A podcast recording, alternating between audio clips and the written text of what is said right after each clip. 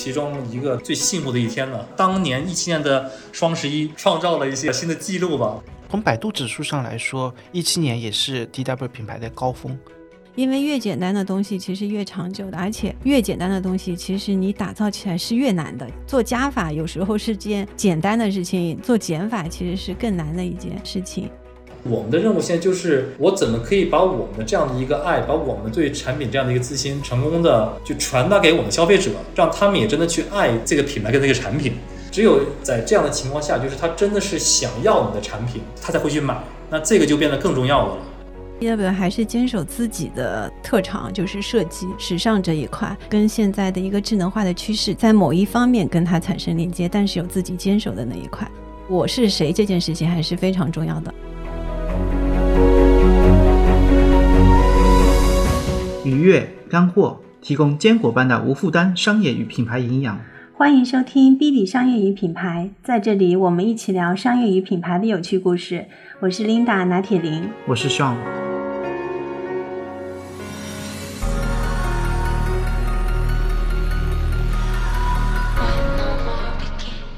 大家好。我们今天要聊的呢，是一家2011年在瑞典起步，依托当时刚刚兴起的社交网络迅速走红，经过十二年的发展，目前已是一家颇具知名度的全球时尚配饰品牌。它的名字就是 Daniel Wellington，简称 DW。相信会有不少的听众也是 DW 的用户，我就是其中之一啊。我应该是在一五一六年的时候呢，通过海淘有购买过他们家的腕表，当时呢对 DW 的极简设计是一见钟情。那用下来呢，的确可以说是穿搭的一个神器。那今天呢，我们也非常有幸的邀请到了 DW 的全球 CEO 刘天浩先生来到我们的节目，和我们分享一下 DW 这一路走来的旅程，以及他所观察到的中国和瑞典、北欧之间在消费文化以及生活方式上面的各类差异。好，先有请我们今天的嘉宾 DW 全球 CEO 刘天浩先生给大家打个招呼吧。Hello，大家好，我是天浩。那欢迎天浩啊！当我知道您是全球 CEO 的时候，还蛮惊讶的，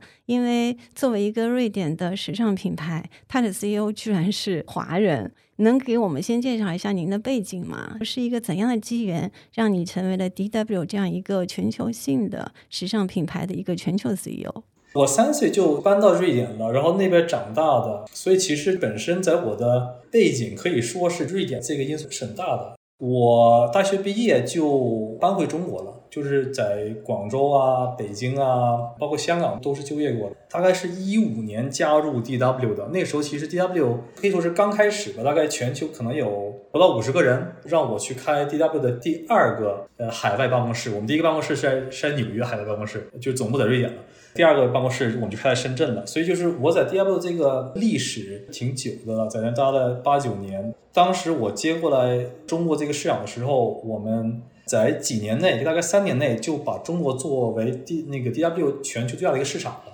所以我们的其实业绩确实是做的不错的。后来也是再去从中国变到了亚太的负责人，亚太后来又变成我们最大一个地区了。通过就是。可能在业绩上的一个结果吧，包括我瑞典的一个背景，这个创始人跟我的沟通还是很顺的，我就很荣幸的现在成为了 DW 的 CEO。那也很恭喜天好可以成为 DW 全球 CEO，看得出来，其实你是一步步自己打出来的这样的一个成绩啊。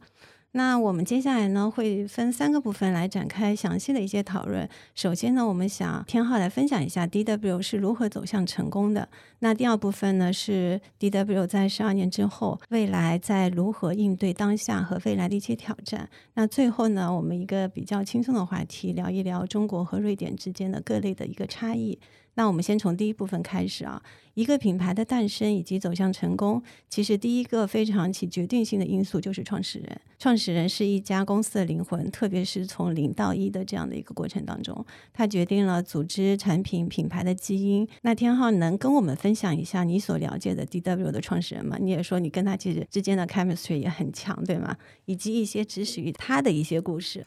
创始人他 Philip t o s a n d e r 他是瑞典斯德哥尔摩长大的，跟我年龄一样，都是八五年的，就属于是个挺。他其实，在乌普萨拉大学，乌普萨拉大学是瑞典最老的一家大学，读了经济，他其实在读书的时候，他已经做了一些创业的尝试吧，做过领带，就是一些其他的时尚产品，都是通过电商。当时其实电商这个是零八年到一一年的时候，当时电商其实还是没有真正起来的，但是他也去尝试了一些，所以他的这个企业精神、创业精神一直在的。当他从大学毕业后，很多国外人他们可能就是毕业后可能不会去先找工作，他会先去旅游，走了一圈东南亚，然后再去了澳洲。在澳大利亚，他就见到了一位英国的绅士，戴了一个很漂亮的，当时是一个大名牌的手表，然后套了一个我们叫 NATO 帆布袋吧，自己做的一个表带。他就认为这个设计真的是很美的，但他认为这个表有点太厚了，然后有点太复杂了。当时就会启发他的一个设计的一个点，他其实自己不是设计师，但是他自己的品味是很准的，所以他就跟他懂设计的朋友开始讨论了，那他们就拿出来这样的一个 DW 第一款手表，是带我们蓝红白的帆布袋的一个简约手表。他是通过这样的一个背包客的一个经历，见到了这位英国绅士，然后这位英国的绅士的名字就是 Daniel Wellington，因为澳大利亚跟瑞典它是地球两个不同的边。所以这个地是反过来的。你看我们 logo 的时候，D 和 W，D 是反过来的，W 也反过来了，这是我们的来源了。所以就是 Philip，他是一个某些方面是一个很典型的瑞典的小伙子，但是他同时他也是很闯的、很有创业精神的一个人。他有很多点可能不会去跟当时的行业的规矩的，因为手表这个行业它其实是很老的一个行业了，就是现在感觉是挺普遍做法，但是当时就是通过 D to C，通过网络。通过社交媒体，都是他自己亲手这么来去摸索才能推出来的一个方式。他当时也去尝试了这些传统的方式，我们也去线下来去做地推，就是跟这些线下店铺代理商跟他们谈带我们的表，但是他们都不愿意带，而且我们当时也没有钱去做真正的广告投放，因为当时 DW 我们的资金是飞利浦个人用二十万人民币大概把这个公司做起来。所以当时就是因为不同的 restrictions 吧，做不到的点，才会去想到这些创新的点，才会去把 DW 做到今天的。这么年轻的创始人，目前还在参与日常的工作吗？有，我今天还跟他谈了一些点。他从头到现在一直都是我们的产品设计师，所以所有的产品都是来源于他。每个带 DW logo 的，不管是包装或者手表或者饰品，他都是要看的，他都是要去亲手去摸的。所以，我们其实 DW 现在还是在一个创始人的一个时代，对吗？嗯，可以这么说，就是他主要会去关注产品，然后某一些大的问题。但是很多的日常运营，现在他也是会很信任我，包括团队嘛，因为运作了很久，是属于是挺成功的，所以他可能没有管得那么细，就是日常还是会参与到的。DW 它特殊点就是我们是少数的，属于是时尚一级的国际品牌吧，我们是不属于任何的集团的。百分之百还是 Philip 个人控制的。对，因为我在研究你们这个案例的时候，有一个点其实也让我很好奇啊，就是你刚才其实也提到过了，DW 不管是在创立的开始，还是到目前为止，是不是它都没有进入过资本市场？是的，就是你们是怎么考虑 DW 这个品牌的？因为这是一个非常了不起的，全部都是没有经历过资本市场，走到了一个全球化的这样的一个高度。这也是一个很好的问题，就是我们瑞典有另外一个企业家是叫宜家，对，IKEA，嗯，对，IKEA，呃，瑞典是 IKEA，我们也会看那家公司，可能是。它其实是不同的因素吧，就是我们从最开始，因为我们去选择了一些我们自己的路线，我们没有去，比如说开店呢，没有去大砸广告，我们其实没有太去需要这样的一个资金的一个基础，我们最开始就已经盈利的了。所以我们当时是不需要，而且我们也不太想被外部资本呢，就是被限制，可能是因为我们也知道，就是一个点是我们的产品，这也是 Philip 他个人也是最关注的一个点，就是我们知道我们的产品的更新其实是很慢的。如果是做时尚表的话，很多时尚表的同样企业看我们的，可能觉得我们就那么一两款表嘛，更新也很慢的，但是。我们的设计它其实是简约，但是不简单。它真的是花了很多很多时间，很多很多心血，我们叫很多很多爱情，很多 love 放在这里面，才能打造这样的近十年可能其中一个全球最爆的一个设计款了。如果我们引进了外边的一些可能不太懂我们公司和我们这样运作的一些逻辑，可能会去影响的。但是关键点还是我们是有盈利的，非常的不容易，就是永远是靠自己盈利的方式，然后再去投资下一个阶段的一些投入。那我想问一下，就是其实菲利普先生啊，他在创立 DW 品牌的时候，他的一个初心是什么？他很大的一个初心就是，他是希望能做出来他个人很满意、很看好、很喜欢的产品。这个领带这家在公司，这个他其实初心也是一样的，就是他就看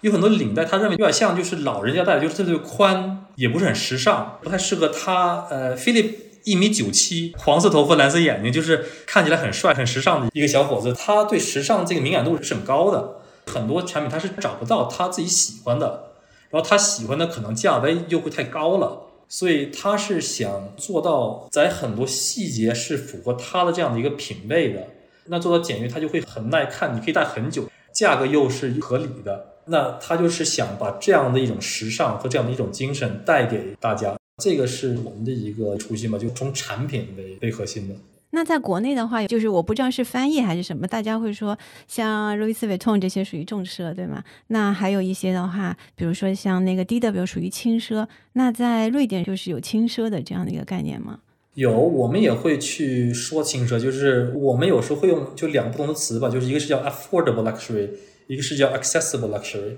就这两个其实都是可以用的，就是我们也会这么讲，它其实就是我同样用一个很用心，就是很原创的一个设计，就是第二个的设计全都是原创的，我们用这样原创的一个设计，我去把就是我的故事啊，我的产品的这个卖点就会去 present 的很好，但是我不会用重奢这样的一些进归属，比如说这样的一些材料，那我用通过这样的一个方式。我就可以把这个价格打得低一些，所以就是我某些方面是跟重奢其实是是很相似的想法，在贵金属我就不会这么去想了，但是我们也会用很高质的一些材料，但是不是一些稀有的材料啊，让更多的人可以享受的奢华的一些东西，高品质的，然后又有那个设计感不过时的一些单品。对，呃，如果是用一到两个形容词来形容一下 DW 的品牌的一个基因，你会怎么来说呢？我们是很讲究产品的细节的，就是很多点我们可能会，其实包括肉眼可能都会看不出来。就是那个飞利浦，比如说当时我们设计第一款表的时候，我们会有两百个不同的表盘的白色，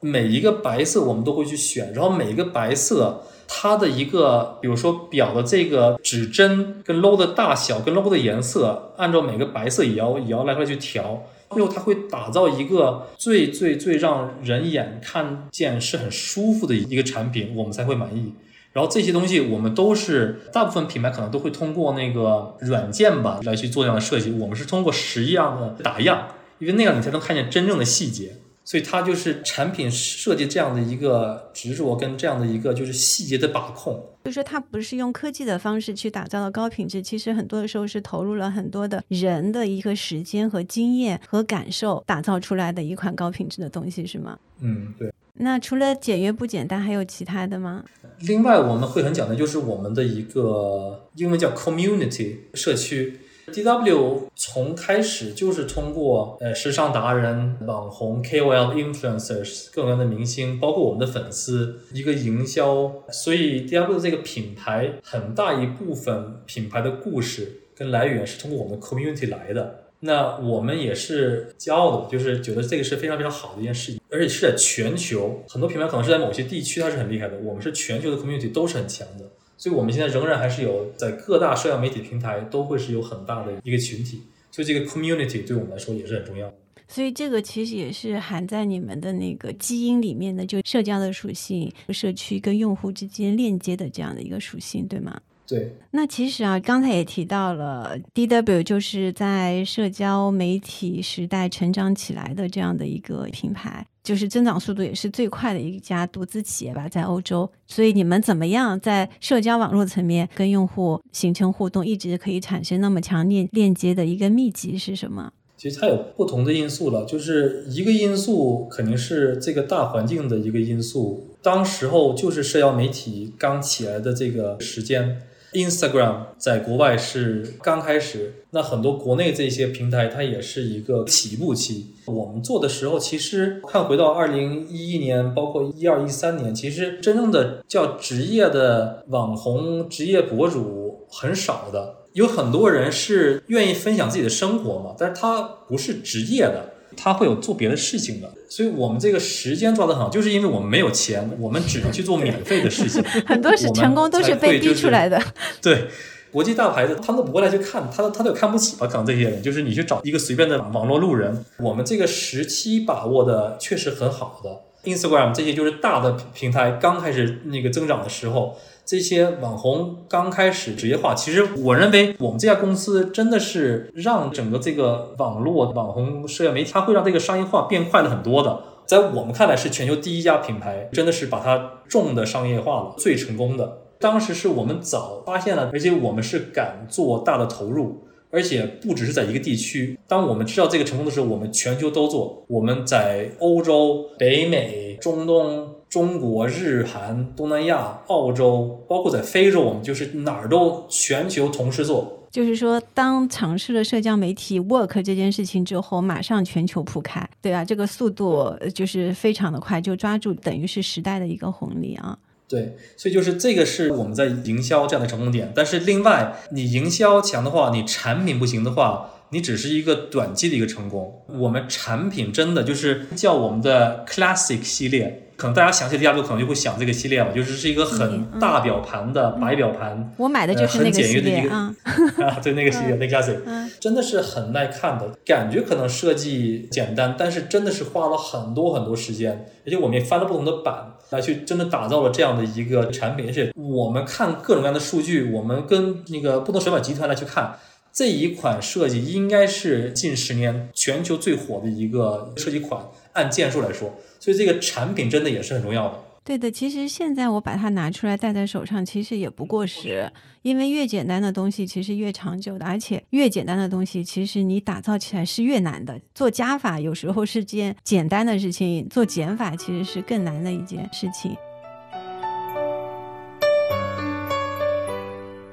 我们接下来来聊一下啊，就是在 DW 品牌成长的这十二年当中，我们从一个就是瑞典的小众的一个腕表的品牌，现在已经是一个全球化的时尚配饰类的一个品牌。那天浩，你觉得这个十二年当中主要经历了哪几个关键性的一个阶段？然后每个关键性阶段有没有一些代表性的事件可以跟我们分享一下？刚才大概也就是稍微讲了一下，我们可能就第一个阶段嘛，红利期吧，我可以叫。我们是一七年是成为欧洲增长最快的一家投资企业。呃，我不知道你们对瑞典的城市有多了解？我们只知道几个大的。你们知道瑞典第四大城市是哪儿吗？大概应该不知道。不知道，应该不知道。第一大是那个斯德哥尔摩，第二大哥德堡，第三大马尔默，第四大是叫乌普萨拉。啊，我们从第三大开始就不知道了。乌普萨拉有二十万人口，它其实很小。二十万人口就第四大城市了 啊。那我想追加一个问题啊，你说在这样的一个瑞典第四大城市里面，一个二十万人口的里面有很多这样 D to C 的手表的品牌，这个背后的原因是什么？是它整个的供应链有一个很成熟的体系在那边，还是有很多设计师在那边？是因为 D W 他们看见了 D W 这个成功了，大家都是觉得。那 Philip 一个乌普萨拉的一个大学毕业生都可以做出这么这么样的品牌，那我也可以做出来了很多，包括什么手机壳品牌呀、手表品牌呀、配饰品牌呀，全都开始做了，就各种各样的东西，就是拿我们的这样的商业模式来去套。但是他们的一个问题就是，社交媒体的红利期，包括这个网红的红利期，就是已经有点过了，他们的产品不够好，这两成功点，他其实都是没有抓到的。好的，这是第一个重要的阶段，社交网络的红利啊。第二阶段可以叫为增长期吧，因为当时候我们其实品牌就已经是很大的了，我们当时就开始扩代理商了。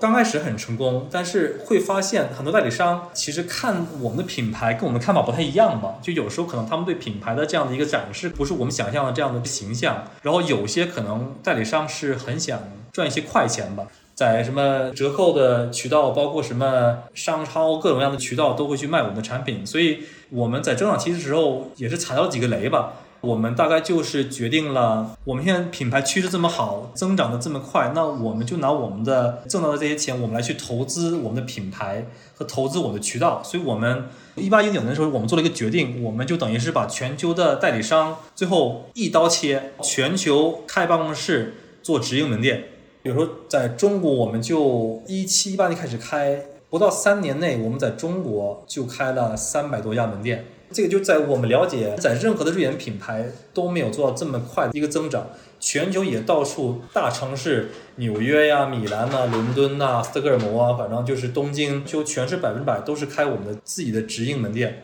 做到了一个再一次快速增长，也可以就是很好展示我们品牌形象的一个动作吧。又有一个问题了，因为一般就是可以快速开店，背后都是有资本在推动的。那你说，其实那个 DW 根本就全部都用自己的钱，然后让这个店可以实现营收。所以，比如说在中国三年之内开了三百多家的这个这个直营店，都是可以自负盈亏的嘛。而且二零年开始就疫情开始了，线下肯定是会一个比较大的打击。对，二零年之前大多数都是赚钱的。啊，那很很厉害了啊！大多数是这样，所以就是我们当时的团队也是非常非常非常非常厉害的，尤其是中国的团队真的是非常非常厉害的。增增长期就是这个零售这样的一个投资，它是巨大的。我们现在还记住，就是某些国家，我们当时可能一八一九年那时候开始谈那个伦敦，我记得那个是最长的一个店铺的合同，就是我们当时签了这个店铺，我们得签一个十一年的合同。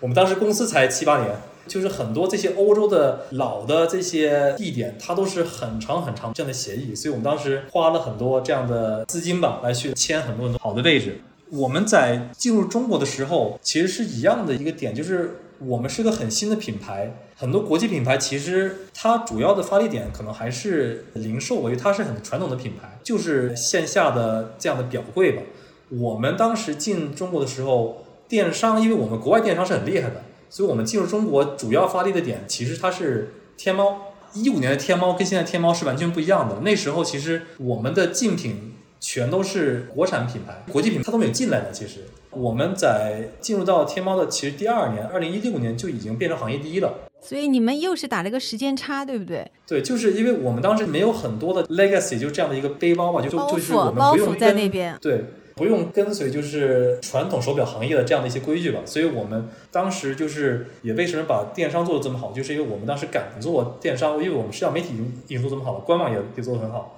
所以当时电商真的也是很成功的，所以一七年那一年，我记得我到现在为止还是认为它是我其中一个最幸福的一天了。当年一七年的双十一创造了一些新的记录吧。当天晚上那个瑞典国家队还踢了一个意大利的足球，然后呃进到还赢了，进到世界杯了那时候，所以就是记得很深的。从百度指数上来说，一七年也是 DW 品牌的高峰。对，而且一七年那个时候也是国内就是双十一是非常火爆的，国内的消费环境也是非常火爆的这样的一个时间点。因为那个时候我还在那个阿里集团，所以在阿里内部，其实整个的双十一的气氛是非常非常的浓烈的。但是我们现在知道，就是二零二二年好像 DW 又重新回到了 wholesale 的模式，是吗？对，没错。所以我们可以就进入到第三个期段了，就是我们把它叫为挑战期吧，就是疫情来的时候。全球那么多新的店铺，就是我们可能开了快三十家海外的办公室，都是要做直营的时候，我们二零二零年感觉就是一年是顶得过去的，一年顶过去了，但是第二年没有变得更好。我们当时就在大概是二一年年底、二二年年初吧，我们可能大概就是做了一个决定，就是那我们不能一直这么来去做直营了，因为这个其实风险实在是太大了。所有的这个资金风险全都是我们自己扛的，全部是你们自己一个人扛。嗯，那这个它确实会有些问题吧？就这样的一个商业模式，因为我们是想成为一个百年品牌，我们认为我们这个品牌，包括我们的这个产品里，包括 Philip 他的一个决心吧，我们是会看的很长期的。那我们的商业模式，它一定是要可以承担这个起起伏伏这样的一个这样的一个过程的。所以某些点，我们是偏离了这样的手表的一个行业。它可能是对的，但是某些点就是为什么有这么多手表公司，它还是通过这样传统的线下的这样的可能就是代理商这样的专柜，它的这样的表柜这样的来去做，它是有原因的。我们当时就决定了，那我们是要从直营又改到代理商这样模式，但是代理商模式它不代表我们不会开品牌店，品牌店仍然是有的。只是不是我们自己来是百分之百承担这样的一个风险就是我们某些店可能会去联营，某些店可能会是就是品牌加盟或者就代理商加盟这样的一个形式的，有些店铺它可能会是多品店这样的一个形式。所以现在就是完全的 D to C 这样的店还有吗？我们品牌百分之百直营店是没有的了。但是就是有很多电视品牌跟加盟商客户的跟那两，它就我们是联营的，所以其实作为消费者你是感受不到的，就它还是 Diablo 的一个品牌店嘛，就这么讲它只叫。是后面资本上面的一些关系，但是对于终端的消费者来说，其实它的体验跟那个直营店完全是一样的。对，没错。那我们能知道一下，现在就是 DW 的电商上面的销量跟线下的销量的比重大概是怎样的？中国电商强一点，国外的线下强一点。中国的电商这样的，就是像京东、天猫，包括得物加上抖音这电商，其实都是很强的了。中国它的一个手表多品店是不多的，大部分都是会开品牌精品店的。国外是相反的，国外它有很多手表集合柜吧，去过香港或者包括什么韩国这样的，它大部分店都是集合店，在很多这样的地点，消费者可能会习惯来去这些集合店来去买表，它的电商这个氛围就没有中国这么这么强了。方便说一下大概的比例是怎样的吗？大概电商在中国可以占到多少成？中国电商会大概说六成以上，可能是六成。行，还是非常大的一个比例。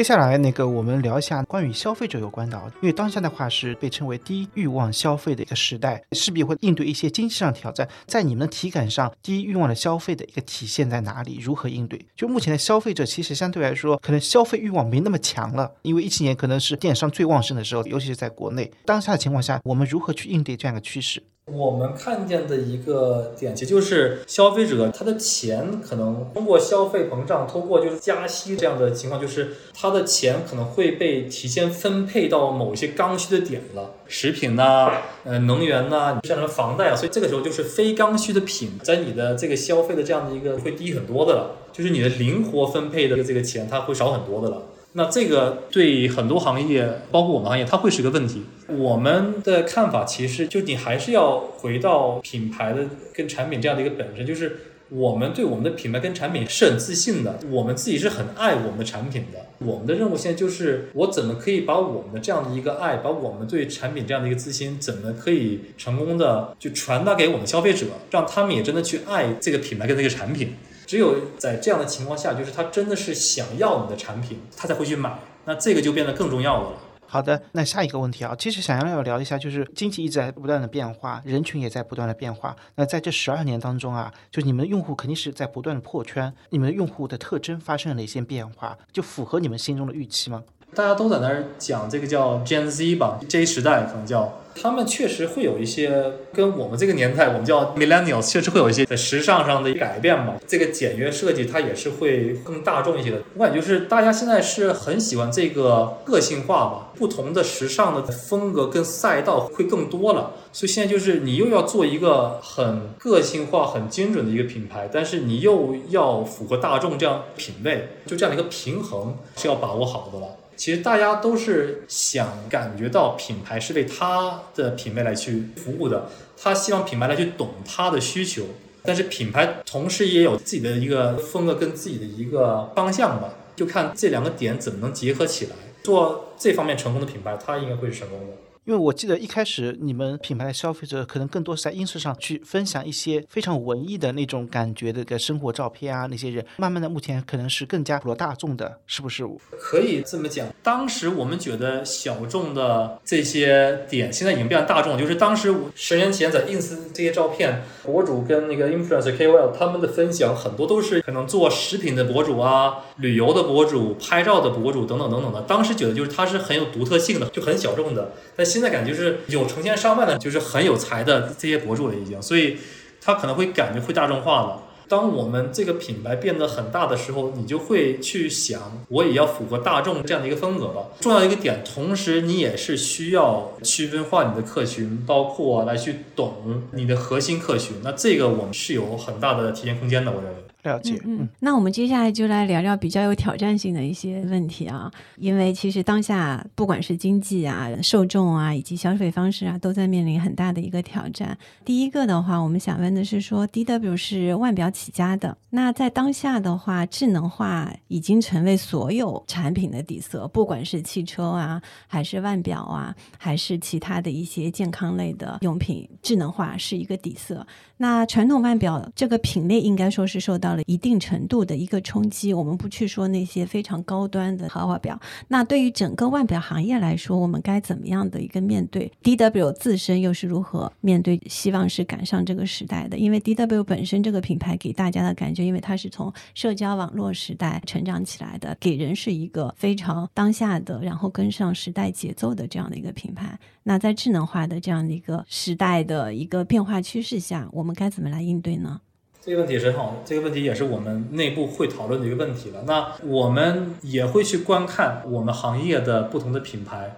我们认为我们一定是要了解到自己的一个强项吧。就是 DW 这个公司，我们的强项核心点到底是在哪里？我们目前的一个结论是，我们是一家时尚设计品牌。再就回到飞利浦它的初心吧，就是我们是可以把很漂亮的原创设计，以一个很好的质量、合适的一个价位段给到我们的那个年轻的客户。我们目前的强项不是在科技方面，而且我们看这些腕表，包括时尚品牌做智能产品的这些公司，它几几乎全都是失败的了。就是有一个最大的一个案例是有个叫 Fossil，他们等于就是各种各样的研发，把它的大部分的这个都投资到智能化了，但是后来还是不成功的。苹果在它研发它的第一款苹果表的时候，它的这个研发成本是大于了。全球最大的手表集团的全年的营收，这些大的科技公司是比我们这个行业的龙头是要大几个级别的。那我们跟他们争技术其实是有挑战的。那我们更多是要想好我们怎么可以让这个智能这样的一个行业就是变得更美好了。所以我们就也是做了一些小的尝试，就是我们给手表给苹果的表做了一个表壳。它能把苹果这样的一个表换一个风格吧，那也是很漂亮的。包括我们也有苹果的表带，那这个只是小的一些尝试了。我们后面可能再会去看我怎么可以参与到智能化，但是我个人的品牌可能不会去引导这个科技的技术这个点。要不要还是坚守自己的特长，就是设计时尚这一块，跟现在的一个智能化的趋势，在某一方面跟它产生连接，但是有自己坚守的那一块，就是我是谁这件事情还是非常重要的。要在不同的时代强化我是谁这件事情。那在中国的话，其实还有一个挑战，因为在现代的当下，其实中国的年轻人以国货为荣这件事情，其实是已经成为甚至会影响他们的一个消费的一个选择。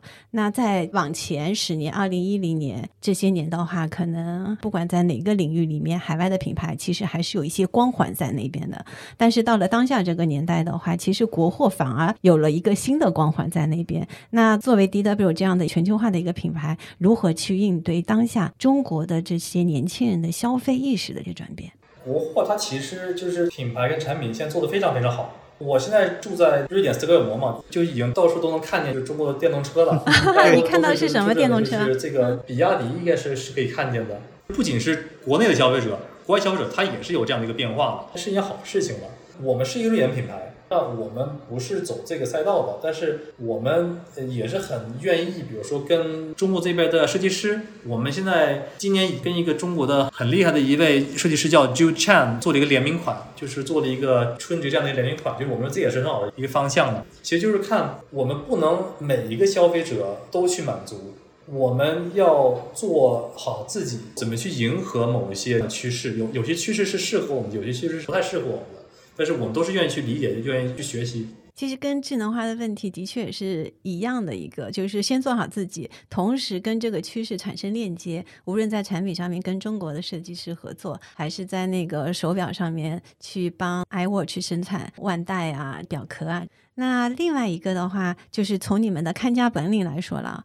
因为你们的起家就是社交媒体，那个时候就是社交媒体快速的让 DW 品牌成为一个全球化的一品牌。那个时候的话，其实很多品牌还没有适应过来，那个时候他们还在用传统的那些方式做自己的品牌，做自己的营销，所以 DW 的话其实吃到了一个时代的红利。那现在的社交媒体成了所有的品牌的一个必选项，所有的品牌都会在社交媒体上面发力。当下的话，DW 怎么样在人人都在社交媒体的这样的一个场景下面，再做出自己的不一样，从而脱颖而出呢？对，这个也是一个很好的问题。然后我们内部也是在探讨，大家都是想找到下一个趋势，是要下个趋势的一个红利。目前就是只是说社交媒体目前是很卷的，我们是这个卷的其中的一的一个原因吧，就是我们也是领头把把它把它就是做到它现在。但是我认为还是要看到可能就是商业的这些核心点吧，包括再去回到自己的核心点，那就是我们就是想用好的一些渠道，可以很高效，可以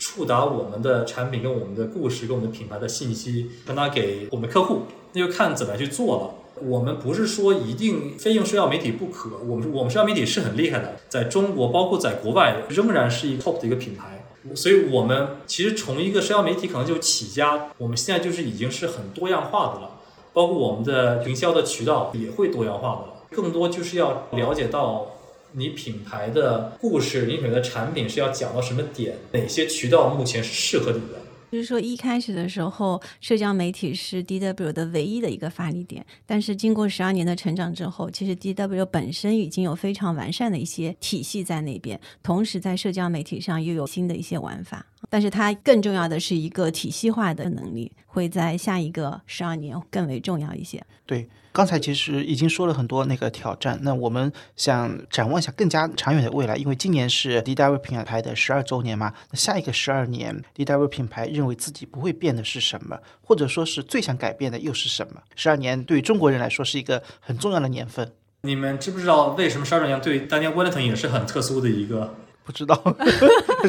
如果是中国的话，就是那个一轮嘛，就是生肖的一轮，甲子一轮 对，对我来说也是一轮，但是表圈的一轮。啊，就十二小时，对吗？啊 哦，get 到了。get 了。对我们正好走了一轮，走了表盘的这一圈儿吧。我们绝对不会改变的，仍然是我们对我们的产品和设计的这样的一个执着跟理念吧。我们的产品想是做原创，做自己认为好看的。Philip 他自己个人是会带的，会送给最爱的一些人，包括我们对我们的客群。不管什么平台，不管就是再过十年有什么元宇宙了，只要我们可以去跟我们的社群互动，一直有这样的一个互动，能看见我们客户对我们这样的一个表达的一个爱，我们就会是满意的。DW 未来，但是包括现在，它不只是一个腕表品牌了。其实我们在一六年已经是出了我们第一款手镯饰品了。最近每年都会出一个饰品的，现在饰品已经对我来说是一个很重要、很大的一个类目了。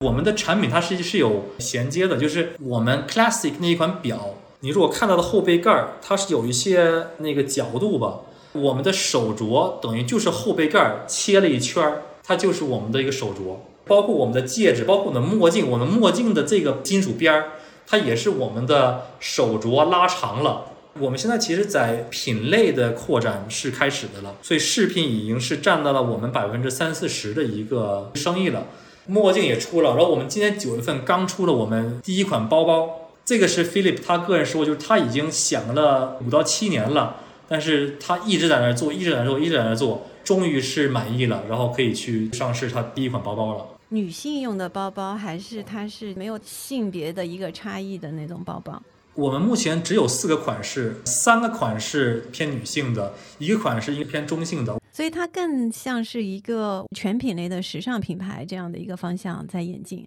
没错，再加一句，我们今年在日本也会可能给大家一个小惊喜吧，在日本我们会去推出我们的一个全新服装线的品牌，但是那个只限于日本市场。我很好奇，为什么先在日本市场呢？我们是在去探索不同的叫 licensing 的授权的这些合作吧。那其实日本这个市场有很多这样的公司是专门为国际大牌子做日本专属的 collection 的。那很多国际品牌会是在日本先出新的系列，成功了会在全球出。所以日本它是一个很适合做这样尝试的一个市场。北脸在日本有紫标，那个以前的 Burberry 在日本是有一个蓝标。是，嗯，好的，那我们也非常期待下次去日本的时候，我们也可以去看一下有没有 DW 的服装的一个系列。那我们接下来讲一个比较轻松的话题，就是中瑞之间的一个差异。因为天浩他是中国出生，在瑞典生活了很多年，长大，同时又回到了国内，现在又在瑞典生活。所以你作为这样的一个中瑞之间的观察者，我觉得是一个非常 qualified 的这样的一个人。那我们第一个问题是说，你觉得瑞典可以代表北欧吗？在你们的概念当中？瑞典绝对是北欧，而且我认为瑞典绝对是可以代表北欧。瑞典是北欧最大的国家，它土地最大，人口最大。但是这个可能我会有些偏向，就是瑞典，我认为是北欧的大哥哥，就是很多北欧的历史都是从瑞典来的。那你如果是作为一个两地的观察者的角度，你认为中国和瑞典啊最大的一个差异点会是在哪里？背后的原因是什么？你觉得可以分几个方面来说？比如说，你觉得年轻人之间有什么差异？他们的消费观念呢？对于时尚的一些理解啊，生活方式啊，你觉得差异大吗？在国内有很多人其实是非常崇尚北欧、瑞典的这样的生活方式的。瑞典它确实很安逸的，自己节奏确实会变慢一些了。因为我本身我们是在深圳嘛，深圳是个很快的一个城市。那那个国内啊，最近“躺平”这两个词就特别流行，就是觉得这一代的年轻人基本上都在国内就想躺平，觉得没有办法像他们的父母那一辈那么九九六啊奋斗。那我不知道瑞典的年轻人他们是怎么想的，现在他们是一个什么样的状态？我觉得他们那儿是很讲究这个叫 work-life balance，就是这个工作跟生活的平衡。对，当我们在公司的时候，我们做一个个人介绍的时候，就是我是谁，他们第一句话会说我是一个妈妈，我有两个孩子，我喜欢去做这些事情，就他会先从爱好开始。在中国，你会先可能先去说我的职位是什么，我负责点是什么。在国外，他就是我的工作，当然。重要，但是我的私人的这个点，它可能会更重要吧。我不能说他可能是讲究躺平，但是你的上司让你去加班，这个反应可能会是有的。他还是希望公司是很尊重他，就是下班的这样的生活。而且就是瑞典，它也是一个欧洲出名的，就是包括在欧洲，就是北欧都是出名的假期长，假期的时候就不能打扰的这样的。具体它有多少天假期啊？一共在北欧？北欧得是有五周以上吧，应该是。OK。在国庆期间的时候，我在小红书上刷到一篇笔记，那个标题就是说瑞典中高产阶级的隐形的鄙视行为大赏。在上面呢，他罗列了三十一条被瑞典人所鄙视的行为。据说每触发一次的话，就可以获得瑞典人的迷之微笑。那当时呢，我转手就发给了天浩。天浩，你要不要选几条你有感觉的来聊聊？你可以先去选几个你认为你想有我的一个。第一条是说，因为大部分的国人会觉得啊，瑞典人或者北欧人他。他们不是在去健身房，就是在冥想，要么就是练瑜伽。对，就是瑞典，他确实对运动跟健康这个点看的是很重的了。大多数人都会健身，在饮食方面健不健康，所以他们对这个健身确实是很执着的。啊，那你平时的话，一周会运动多少个小时呢？我在中国可能会运动两小时，我在瑞典可能会用十个小时。我我我回瑞典是最健康的时候，吃的包括那个运动都是超多的。电视摆在客厅最显眼的位置，这个也是被鄙视的吗？啊，就瑞典人，我感觉他们看电视，它不是一个最社交这件事情的。一家人口在家里的时候，你最好是互相互动，就他们比如说玩桌游了呀，一起做做饭了呀，一起吃饭什么，就是这个可能是更好的一件事情。一家人口回来就一起看电视，这个可能就是一个最不好的一件事情。了解，所以瑞典人还是这么去想，非常注重家庭之间的社交和交流。那我们再说最后一条哈，它上面是这样写的：在读书的时候没有去其他国家交换过。我感觉瑞典人他有几个点吧，就是他对世界的这样的一个理解，就是是很骄傲。就瑞典作为一个中立国家，大家都是喜欢去旅游，大家就是喜欢去了解各种各样的社会，去各种各样的国家尝试各种各样的生活。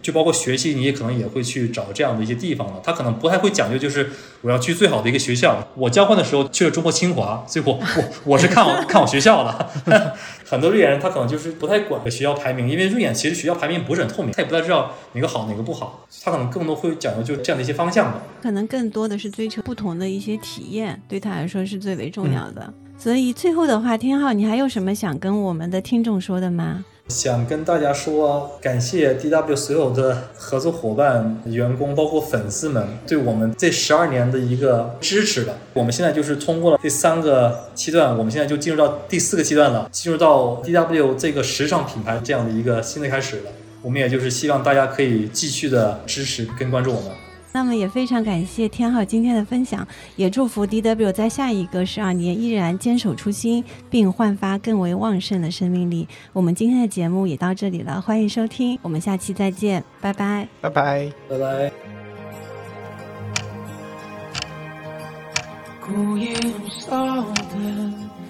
感谢收听本期话题。B B 商业与品牌已上线小宇宙、苹果播客和 QQ 音乐。如果觉得还不错，请给我们五星好评以及分享给身边的朋友，这对我们很重要。也期待给到我们改进建议，让我们下期做得更好。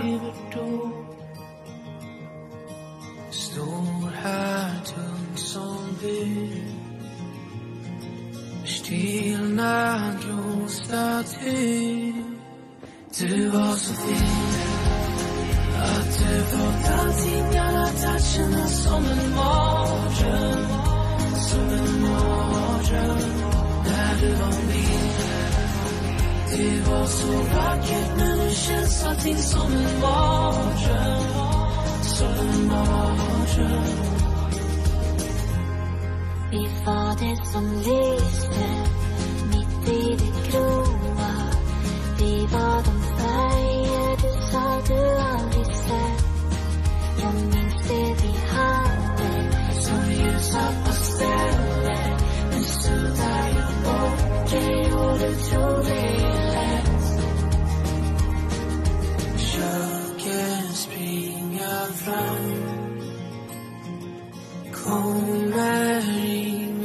någonstans.